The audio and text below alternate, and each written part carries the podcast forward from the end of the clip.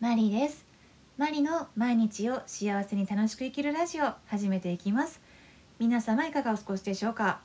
えー、今日はどうせ嫌われるから大丈夫というテーマで話していきます。どうせ嫌われるから大丈夫、えー、まるでネガティブなタイトルっぽいんですけれども、えー、決して暗い話ではありません、えよく、え人から嫌われたくないんだよねっていうえー、話を聞くことがあります、えー、人から嫌われたくないから、えー、自分が本当はこう思ってるんだけれども、えみんなに合わせてこう言ってしまった、え自分は本当は、えこうしたかったんだけれども、え周りが、えそうしてほしそうだから、えこうしてしまった、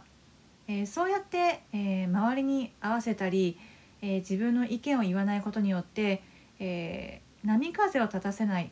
そうすることであなたのことを、えー、心底嫌う人はいないかもしれません。でも心底あなたのことを、えー、信頼し、えー、尊敬し、えそしてそばにいてくれる人も少ないかもしれません、えどうしたらいいのかというと、え私が思うには、え例えば今あなたが、え自分の殻に閉じこもっていてあまり意見を言わない人だったとします、え自分の本音を隠す人だったとします。えそんなあなたが、え自分の主張をしていくことによってあなたの周りから離れていく人も、えいると思います、えですがその代わり、えあなたのことを、え今よりもっと理解しそして、えそんな勇気あるあなたの言動や行動を尊重し尊敬し、え仲良くしてくれるようなそんな見方も、え現れてくると思います、えそんなあなたを愛してくれる人は必ずいると思います、えなので、えー、今閉じこもっているとしたら、えー、そんな嫌われることを恐れたりせずに、えー、自分の味方になってくれる人、